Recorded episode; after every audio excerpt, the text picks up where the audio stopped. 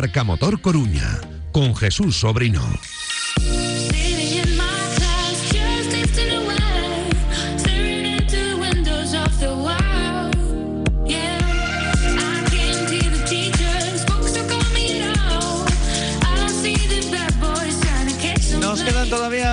28 minutos de información eh, más cercana aquí en Radio Marca. Hemos hecho como los equipos de baloncesto, de fútbol y de otras disciplinas en el mercado invernal.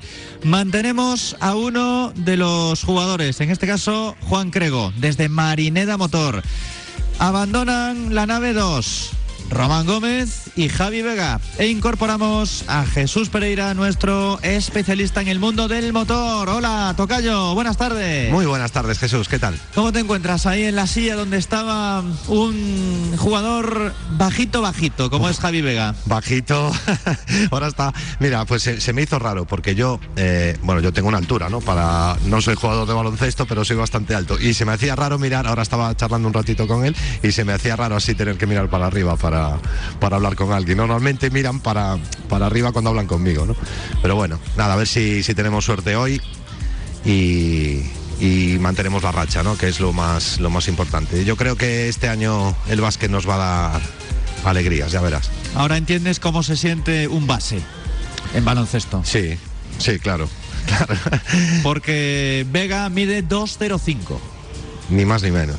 Pues mira, me lleva, yo mido un 86, imagínate, me lleva veintitantos Tú centímetros. pareces alto y al lado de Vega un enanito. Claro, a mí ya me dicen que valía, o sea, yo siempre que era pequeño me decían, tú vales para el baloncesto y tal. Claro, cuando ves estas cosas dices, no, yo para el baloncesto, no, yo más bien para central, ¿no? Del deportivo o algo así. Que sepas, Juan, que nuestro hombre del motor se ha aficionado al baloncesto.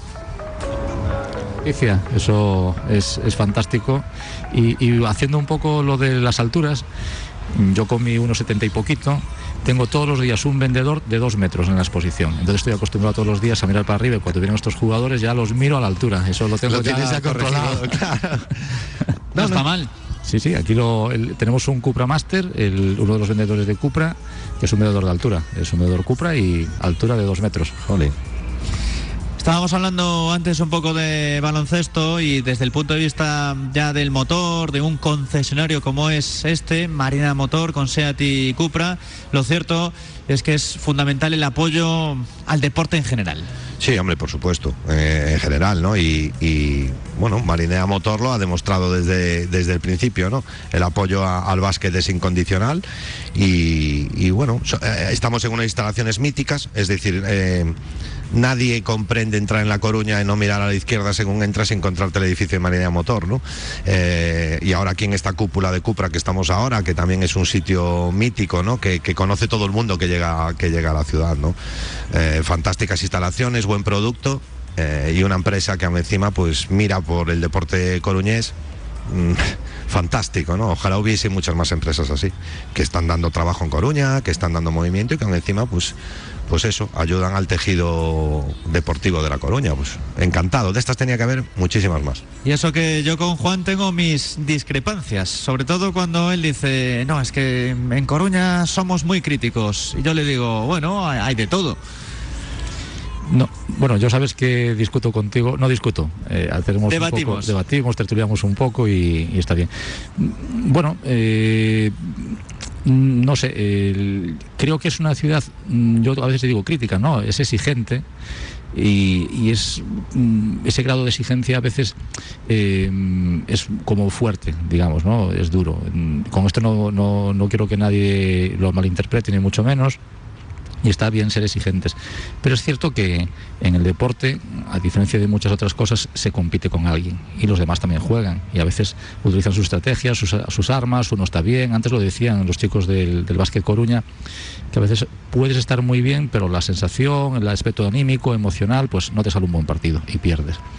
Y a veces pues esas ese, ese de que mm, hay que ganar siempre, hay que ganar siempre, está fantástico tener esa exigencia pero a veces no se puede porque los demás también participan, ¿no? Entonces, yo a te digo contigo, somos muy críticos, bueno, porque a veces esa crítica tendría que convertirse en que en esos momentos bajos critico, pero sigo apoyando, sigo siendo fiel mm, y lo veo como algo constructivo, no que sea destructivo. Yo lo digo por ese aspecto. Yo aquí también me gustaría que nuestra empresa fuera mucho más potente, que Cupra fuera mucho, vendiese mucho más, pero eso no me puede meter los apartados negativos. Dentro tengo que ver el apartado positivo y decir, bueno, meter en una balanza un poquito el aspecto emocional y el racional. Y contigo a veces me, me haces irme al emocional nada más y pierdo el racional, ¿no? es muy de sobri esa táctica, ¿eh? de todas maneras. Sí, le gusta. Yo que ya hace años que lo conozco, esa táctica es muy de Jesús Sobrino. Te va buscando, te va buscando. La vida tiene que tener chispa y picante. Sí, pero sí, yo, yo estoy de acuerdo con Juan. Yo creo que aquí a veces somos, no sé, eh, ¿sabes? Llevamos. Quizás es porque hemos vivido las partes buenas del deporte, ¿no? Y después vivir las menos buenas, pues no es tan fácil, ¿no? O sea, eh, es lo que te digo, cuando estás ahí arriba de todo, todo te parece bien, todo lo disfrutas. Sí, pero, pero a la vez, como bien dices, fíjate, mm, hablando ahora de fútbol, por decir, mm, primera red, seguramente en primera división, segunda división, y ya no hablo de primera red, ¿Qué, equipos son capaces de arrastrar 18.000, 20.000, 20 y pico mil personas a un estadio? Ninguno, ninguno. Si es que además es algo que a mí me hace, me hace alucinar siempre, porque yo se lo digo a, Jesús Sobrino, yo no... Eh, esto sería digno de hacer un, de hacer un estudio, ¿no? Mm. Porque es decir, porque al final esto cuesta dinero y, por muy mucho de corazón que sea, yo me consta que tiene que haber mucha gente que hace esfuerzos tremendos por, por, y da igual donde esté el deportivo, ¿no? Y escuchas que cualquier persona hace una entrevista a un deportivista que sale y te lo dice abiertamente, te dice, no me cuentes, es que no te lo sé explicar, ¿no? Es una cosa que no pasa en muchas partes del mundo, ¿no? Porque como dice la canción que se canta, ¿no? Ser de los que ganan es muy fácil, ¿no? Claro, ser del Madrid, ser del Barcelona, ser de esto, pues es muy fácil, pero ser del deportivo y sabes una cosa, cada vez hay más niños jóvenes, o sea, cada vez hay más niños con sus padres en el estadio y tal, que yo creí cuando descendimos la primera vez a segunda vez que eh, eh, yo, por ejemplo, y ahora que no ascendimos, que estaba en cuatro caminos y, y, vi a muchos niños jóvenes, muchas familias, y dije, ojalá no perdamos esto, ¿no? Porque sí, la gente que ya llevamos unos años siguiendo el deportivo, pues hay que renovarla, no queda otra, ¿no? Es ley de vida, ¿no? Y pensé que íbamos a perder esa cuerda de, la juventud y demás, eh, porque además había mucha, ¿no? En Cuatro Caminos, y sin embargo tú ves imágenes de Riazor y, hay mucha gente, pero hay muchos niños, y eso es muy importante, yo creo, para la salud del deporte coruñés en general, para la salud del deportivo y para, para, para todo en general, ¿no? Que conste que el que está escuchando igual dice, ¿no estáis en el motor? Sí, pero estamos uniendo también esa parte de patrocinio que, es imprescindible, básicamente. Marina Motor, que está con nosotros en Radio Marca, que está con el Vasque Coruña y también apoya otro tipo de iniciativas. Sí, mm, dentro de las posibilidades que, tenemos, sabemos que ojalá pudiésemos aportar más, pero dentro de las, limitadas, de, las, de las limitaciones que tenemos nos gusta estar ahí presente y es de agradecer también, en este caso al Básquet Coruña, que, que hayan entendido que dentro de las limitaciones que nosotros le podemos dar, la aportación que hacen ellos también en, su publicidad, que nos tienen presentes en, muchas cosas también y colaboramos con vosotros y a la vez vosotros también colaboráis con nosotros y yo creo que tenemos que apoyarnos un poquito, que ese ten con ten, yo te puedo dar un poquito, te me das un poquito y entre todos y que al final se transmita un final y que todo el mundo nos tenga presentes siempre y cuando luego nosotros seamos capaces de también, por, hacemos, podemos hacer publicidad, pero si luego no somos capaces de responder a nuestros clientes o nuestro producto no responde, tampoco valdría de nada. O sea, no podemos perder ese foco y dentro de eso, pues apoyar un poquito a la ciudad y todo lo que esté en nuestra mano dentro de, nuestra humilde aportación. Te he pedido menos coches esta temporada, porque me he acostumbrado al avión y al tren. Te estás volviendo más comodón. es que ir a San Fernando, por ejemplo, en coche, me parece una locura. Bueno, hay que un Cupra Formentor que se debe de ir fantástico. Si ¿eh? voy de ocio, sí.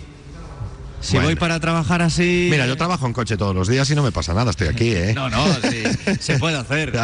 Pero si hay una opción que me deja en hora y media de Santiago a Sevilla, la prefiero. Bueno, la ventaja que tenemos, pues. Eh, Pero podríamos ir eh, en este Cupra Formentor, por ejemplo. Ahí, este año para vosotros está siendo un poco más cómodo, mejor algún desplazamiento en medio de transporte, pues bien avión o tren, porque hay muchos partidos en Madrid, que a lo mejor incluso en, tren te puedes desplazar y es un poco más cómodo. El año pasado, por circunstancias donde había que viajar, necesitabais más un poco y lo que estaba en nuestra al mano. Norte. Al norte.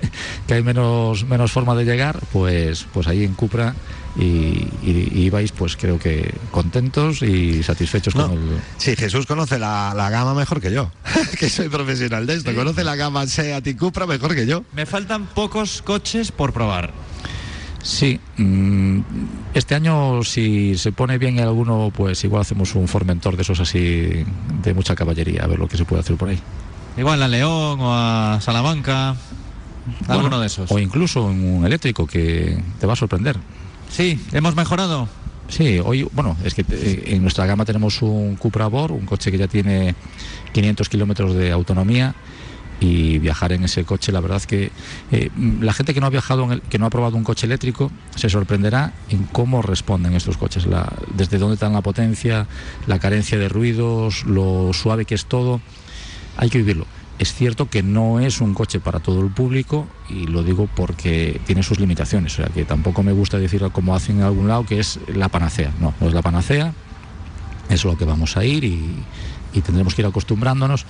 Pero sí que tiene su, su cosa para probar. ¿eh? No lo podemos poner una cruz y al contrario, sino ir, ir viendo cómo funciona esto. Eh, voy a ir a lo que acabas de decir, porque es un debate que tenemos muchas veces aquí. Acabas de comentar que vamos a ir a la electrificación. Eh, ¿Crees de verdad al 100% que terminaremos o que finalmente tendremos que buscar alternativas o compartiremos tecnologías? Digo desde, desde tu perspectiva. ¿eh? Yo, desde mi perspectiva, mm, seguramente hace muchos años apareció el coche de combustión en los inicios y dirían, dejamos los caballos, llevamos coche de combustión, esto puede ser. Sí, y duró ciento, 100 años. Sí. Y ahora estamos con el eléctrico, no va a ser el punto final, va a ser un paso intermedio, va a ser una evolución, la tenemos que pasar. Mm, Yo tengo una opinión, pero me la guardo a nivel, Correcto, sí, sí. a nivel de, de por qué Europa ha dado este paso y además me, me puedo equivocar drásticamente, entonces pues es una opinión muy personal, pero sí, eh, la electrificación es un paso que vamos a vivir en más o mayor o menor medida. Los coches, mm, la verdad que son espectaculares cómo funcionan, Eso sin duda.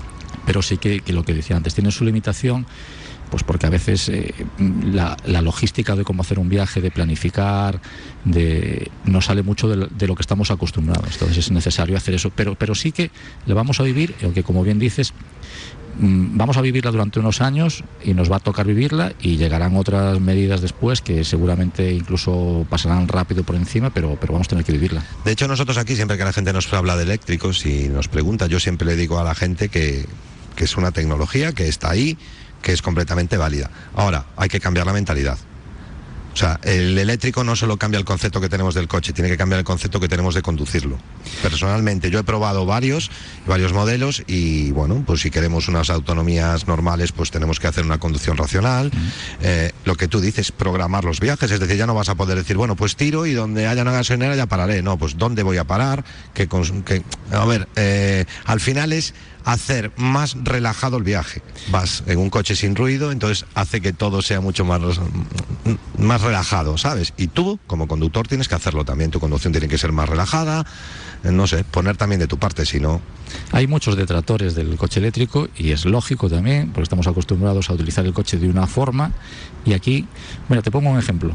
Yo que bajo bastante a Santiago por tema de trabajo, eh, en la entrada de Santiago hay unas obras en la autopista y están limitadas a 80. Te puedo decir que cuando voy con el coche de combustión, los 80 no voy, voy un poco más. Ya. Cuando voy en el eléctrico, dices, hay que ir a 80. Sí, Te claro. cambia tu mentalidad. ¿no? Claro, Es- claro. Es, es esto, pero, Claro. pero, pero bueno, eh, hay hoy coches de combustión con una eficiencia brutal que, que funcionan espectacularmente y llegan coches eléctricos que de momento mm, la gama no es toda la que necesitaríamos y, y como decías antes, si lo viviremos o no. Igual cuando empieza a haber mucho coche, pues tenemos que ver cómo funciona también el sistema de suministros, si es capaz de, ab- de abastecer todo. Mm, Es que yo que conste, que la industria del automóvil confío. La, industria del automóvil, que dices, lleva muchos años demostrando que se adapta perfectamente a lo que se pida, eh, normas medioambientales se han ido adaptando a ellas perfectamente, es lo que hablamos. Hoy un coche diésel no contamina lo que contaminaba un coche hace 15 años y, yo confío en las marcas. El tema es, confiamos en los que tienen que ponernos esos cargadores tal. Bueno, pues eso es entrar ya un poco en la opinión, que también, ¿no? Que no vamos a entrar, pero eso es lo que nos da la desconfianza, los que estamos eh, eh, un poco más críticos con este apartado eléctrico, no es por el propio vehículo eléctrico, es por, por el servicio que nos tienen que dar para que nosotros lo podamos usar. ¿no? Que conste que los que usan el coche eléctrico en ciudad, hablas con ellos y están encantados. están más que encantados porque los consumos son irrisorios. Un coche eh, eléctrico lo usas en la zona urbana y parece que genera electricidad, porque esas, esa capacidad de, de, recuperar, de recarga, es brutal la, capacidad que tienen de, de, hacerlo. Y la gente está encantada porque su respuesta de par motor es espectacular. Tú ese coche lo enciendes y no tienes que esperar lo que en un coche normal de que se calienta, esas cosas que teníamos, que acelera un frío y que parece que se va a romper algo. No, aquí es todo instantáneo, ¿no? Y sin, sin ruidos, sin manchas de aceite, sin que te huela la mano cuando vas a repostar en la gasolinera. Hay un montón de conceptos que están ahí.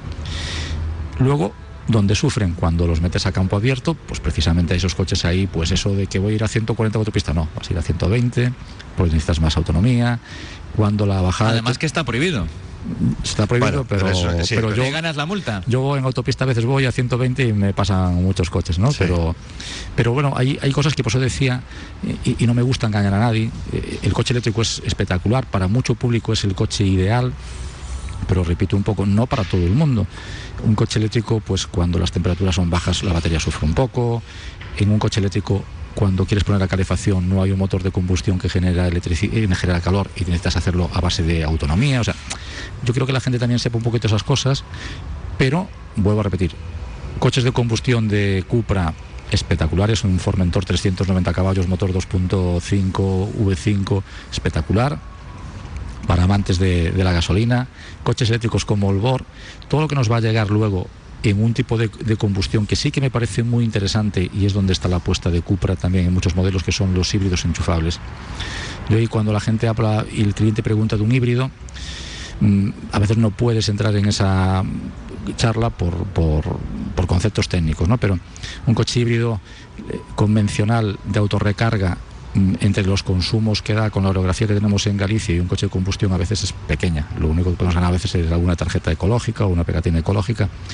Pero sí que hay unas motorizaciones muy importantes y creo que es lo ideal hoy en día, que son los coches híbridos enchufables. Nos permiten hacer el recorrido diario en, en casco urbano y lo que usamos en la mayoría de los casos con un motor puramente eléctrico. Y mañana me tengo que ir a Cádiz, tienes que ir a retransmitir al Deportivo, a seguir al Deportivo a Cádiz, o tienes que ir a Barcelona y no vas a ir a Barcelona porque no van a jugar el playoff, que van a, jugar, van a extender directos, que lo sepas. La pero, pero, pero si fuese el caso, te dejamos un híbrido enchufable y vas a ir jugando con apartado eléctrico y un apartado de combustión y se sacan unos usos y unas maravillosos. Es que en realidad cuando antes yo mencionaba la palabra cómodo, la comodidad para viajar en los coches de Cupra y Seat vas fenomenal. Realmente hoy en día casi que en cualquier coche nuevo, ¿no? Pero el problema está en las horas. Sí, bueno, pero las horas no te las quitan. En la comparación con el avión o el tren. Claro, no. Quiero decir, eh, yo me voy, y tú lo sabes, que en verano me marché con mi hermana de vacaciones, estuve en Andalucía y me voy en coche, estás una semana allí, vuelvo los 7, 8 días y no pasa nada. La diferencia es que para elegir un viaje de marcharte el sábado, volver el lunes, si puedo, prefiero el avión. Yo sé que Pero igual, eh, tú dices que no se juega playoff. Si hubiese que jugarlo, en el último momento, dependiendo de contra quién te toque, igual llamo, Juan, déjame un coche que voy a Castellón. Radio Marca puede contar con el apoyo de Marina de Motor y con Cupra cuando me lo pidas. Eso sabes que, que siempre está en nuestra mano y hay disponibilidad, ya dalo por hecho. Pero vuelvo a decirte, yo estoy plenamente convencido. el otro día cuando, mira, te decía un comentario en, privado, decía, a siete puntos. bueno, espera, es que hay equipos que tienen que empezar la segunda vuelta y tienen que venir a jugar aquí. Entonces ya estás a cuatro porque le vas a ganar. Entonces ya es solo un partido y un empate. O sea que, y estoy convencido de que este año se, sí, que va, sí que se va a extender directo. Igual con el Cupra Formentor, voy con Jesús a un partido de playoff de baloncesto. ¿Qué puede pasar? Ahí, sin problema. Llevas chofer además, ya sabes que conmigo no hay problema. Sí, y después, y mira, y después ya contamos cómo va el coche y todo y tal, y ya está. Y tenemos, matamos dos pájaros de un tiro. Te llevamos, probamos el coche y hablamos de él. Eso que, eso que está diciendo Jesús es lo mejor que cualquier cliente pueda hacer. Probar el coche es fundamental, ver cómo funciona, las sensaciones que te dan. Al final nosotros podemos mm, transmitir información, datos, pero esa cuestión emocional de que tú lo vivas hasta que uno lo tiene en su propia forma de conducir, de sentirlo. Y sí que invito desde Marina Motor a todo el mundo que necesite o quiera hacer una prueba, que pase por aquí y haga la prueba de uno de estos coches. ¿Cómo cambia el hacer las entrevistas presenciales o por teléfono? Llevamos ya 20 minutos hablando y lo que haga falta. es como si acabásemos de empezar. Sí, y aún nos tiene que contar qué viene este 23, porque estamos en, en Cupra nos lo tiene que contar. Estamos con la persona que más sabe de Cupra en Coruña, así que nos lo tiene que contar. Sí, señor. Va a ser después de la publicidad, para hacer ahí de gancho. para hacer de para llamar la atención. Venga, Publi, y estamos ya encarando los últimos minutos de este partido un poco diferente que estamos jugando desde las 3 y hasta las 4 en Marineda Motor. Marca Motor Coruña. Somos Automóviles Lorga, tu taller multimarca con la mejor calidad y al mejor precio. Concertado con las principales aseguradoras del mercado. En Lorga puedes poner a punto tu vehículo, comprar tu automóvil, furgoneta o vehículo de ocasión. Lorga, seguridad para tu coche, tranquilidad para ti. Automóviles Lorga, tu for en la ciudad.